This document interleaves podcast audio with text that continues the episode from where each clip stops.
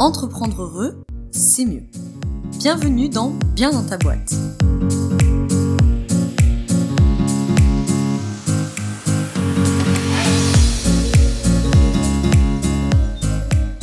Bonjour à toi, bienvenue dans ce nouvel épisode du podcast Bien dans ta boîte. Nous sommes dans la semaine de la quatrième fournée des épisodes GDA pour galère d'accompagnant. Et aujourd'hui, troisième sujet, on va discuter du pourquoi? Rien que ça. Pourquoi est-ce que vous accompagnez? Pourquoi est-ce que vous avez décidé d'être professionnel de l'accompagnement et pas décidé d'être boulanger, par exemple? Les deux épisodes de cette semaine euh, qui sont déjà sortis avant-hier concernaient euh, la position du sauveur quand on est professionnel de l'accompagnement et l'épisode d'hier concernait la définition du cadre euh, de pratique, la définition du cadre de pratique des professionnels de l'accompagnement pour se sécuriser et sécuriser leurs bénéficiaires. Je te laisse aller les écouter après celui-ci si ça t'intéresse. Et dans la description, tu as accès aux 15 derniers épisodes de GDA si tu souhaites éventuellement faire des ponts, en réécouter ou en découvrir certains que tu aurais potentiellement loupés. Les épisodes GDA s'inscrivent dans le cadre du lancement d'une nouvelle euh, promo de la formation Apprendre à être accompagnant ou accompagnante.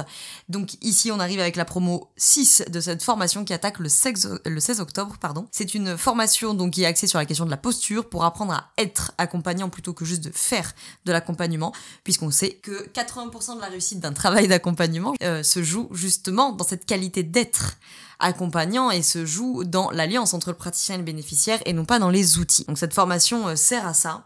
Les places y sont limitées puisque euh, nous avons 12 euh, places et qu'il y a déjà des places qui ont été prises. Donc je t'invite, si ça t'intéresse, à aller dans la description pour retrouver le lien de cette formation, voir le programme détaillé, etc. Comme ça, je n'accapare pas le temps ici et pouvoir réserver, si tu le souhaites, un appel découverte gratuit de 30 minutes sans engagement, qu'on en discute et qu'on voit si c'est fait pour toi.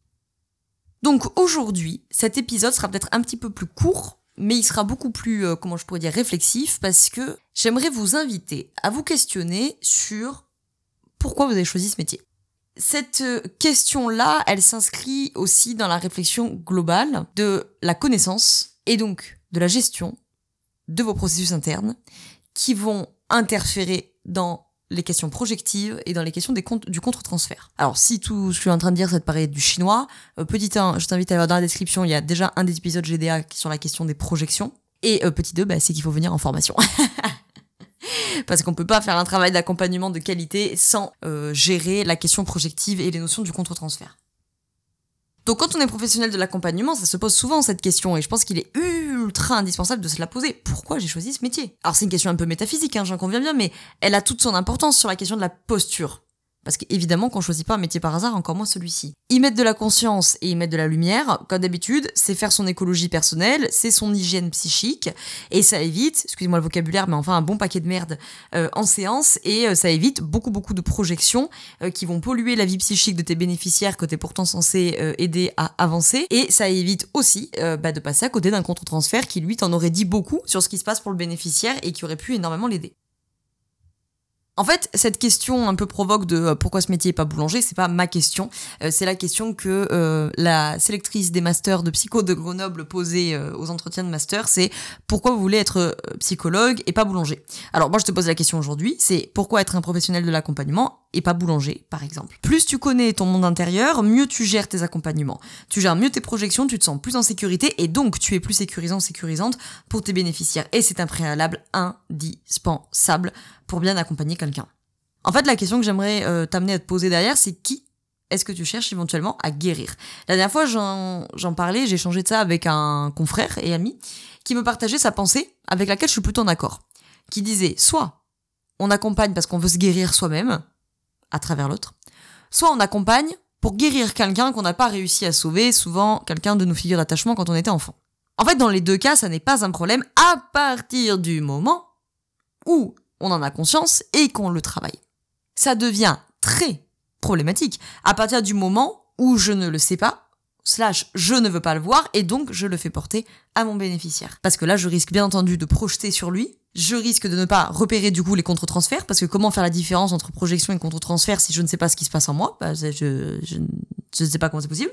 Or, euh, la question euh, du contre-transfert, par exemple, sont tant, autant d'indications précieuses sur le vécu du bénéficiaire. Et, euh, et voilà, et, et, quid de contre-transfert ou projection? En fait, comment je peux savoir la différence entre les deux si je n'ai aucune notion de mon vécu projectif? Donc évidemment, tu risques d'insécuriser ton bénéficiaire. Tu vas l'emmener à des conclusions ou des choix qui répondent peut-être davantage à tes envies, besoins, choix plutôt qu'aux siens. Et donc tout le fait euh, que euh, d'où le fait que tout ce travail sur la posture d'accompagnant est absolument fondamental et qu'il doit nécessairement s'accompagner d'un travail sur soi. Moi, je crois que fondamentalement, toutes ces questions de posture d'accompagnement, c'est euh, le corollaire, c'est travailler sur soi. Quand on peut pas être dans une posture stable et ancrée en tant que professionnel de l'accompagnement si on n'a pas travaillé sur soi. Donc voilà, c'est d'ailleurs un des retours d'Elodie, qui était une élève de la promo 5, qui disait, je la cite, un vrai travail sur soi est effectué tout au long de la formation avec des prises de conscience nécessaires pour avancer et s'améliorer dans sa pratique. Donc voilà, ça c'est pas un épisode très long, mais c'est un épisode très important au demeurant. Euh, j'ai voilà déjà fait un épisode sur les projections, je t'invite à aller le voir, euh, le retrouver dans la description si tu veux. Mais s'interroger sur pourquoi est-ce qu'on choisit ce métier, c'est important. C'est important bien sûr sur la question des valeurs, sur la question de la vision de vos, de vos entreprises, sur la raison d'être de vos entreprises, bien entendu. Mais comme je le dis souvent, hein, je dis souvent sur la question des entrepreneurs au sens large que on entreprend toujours pour quelque chose qui est plus grand que soi et très euh, souvent pour quelque chose qui est plus inconscient que ce qu'on dit. Et ben je crois que c'est la même chose pour les professionnels de l'accompagnement qui euh, bien sûr accompagnent pour quelque chose qui est plus grand qu'eux et qui accompagnent aussi pour des choses qui sont plus inconscientes que ce qu'ils disent. Et ça, c'est imminemment important de le connaître, euh, encore plus que pour les entrepreneurs au sens large, bien sûr, parce que quand on est professionnel, de l'accompagnement, bah, on travaille avec sa matière psychique inconsciente et on travaille avec la matière psychique inconsciente de l'autre. Même si vous n'êtes pas des thérapeutes, c'est le cas aussi pour les coachs qui m'écoutent.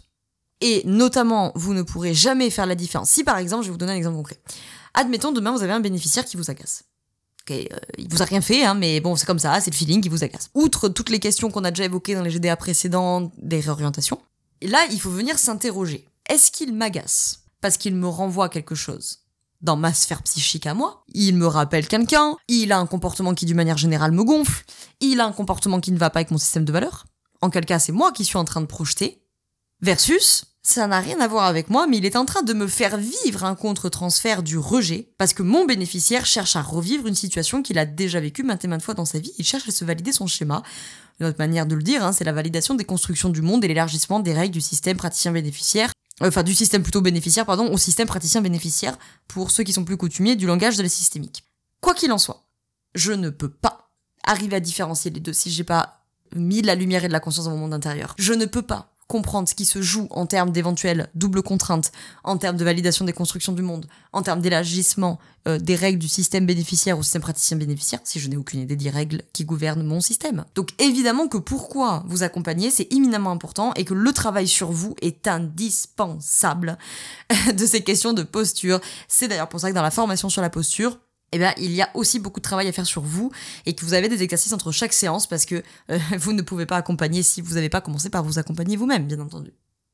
Donc, si ça te parle et que tu veux progresser sur ces sujets, comme je te disais, bah, ça tombe bien, j'ai une solution, c'est la promo 6 euh, de la formation sur la posture d'accompagnant qui attaque le 16 octobre, avec trois bénéfices, se sentir plus confiant et serein en séance, acquérir une lecture plus globale et plus complexe, plus profonde des problématiques des bénéficiaires, et trois, se sentir plus légitime quand on est un professionnel ou une professionnelle de l'accompagnement. Concrètement, on a 5 mois pour faire passer tes accompagnements à un autre niveau. La prochaine promo, promo 7, je ne sais pas encore quand elle arrive, mais clairement, elle n'arrivera pas, c'est sûr et certain, avant février ou mars 2024. Ça, c'est, ça ne peut pas rentrer dans le planning, c'est sûr et certain. Et euh, je, j'en termine, si tu souhaites euh, aller voir cette formation ou réserver ton appel découverte gratuit de 30 minutes avec un petit extrait euh, du témoignage de Marion, qui est une élève, euh, enfin qui était du coup une élève de la promo 5, qui dit Je recommande vivement cette formation à tous les coachs et thérapeutes sans aucune hésitation. Elle devrait être considérée comme un incontournable pour tous les professionnels de l'accompagnement. Laura est clairement une référence incontournable compte tenu de la quantité et de la qualité des informations qu'elle partage avec nous. Les connaissances qu'elle transmet sont tout simplement impressionnantes. Merci Marion si tu passes par là pour ce témoignage euh, élogieux et, euh, très précieux pour moi. L'entièreté, bien entendu, de son témoignage et de tous les autres témoignages sont disponibles sur la page de la formation si tu veux te faire une idée plus précise.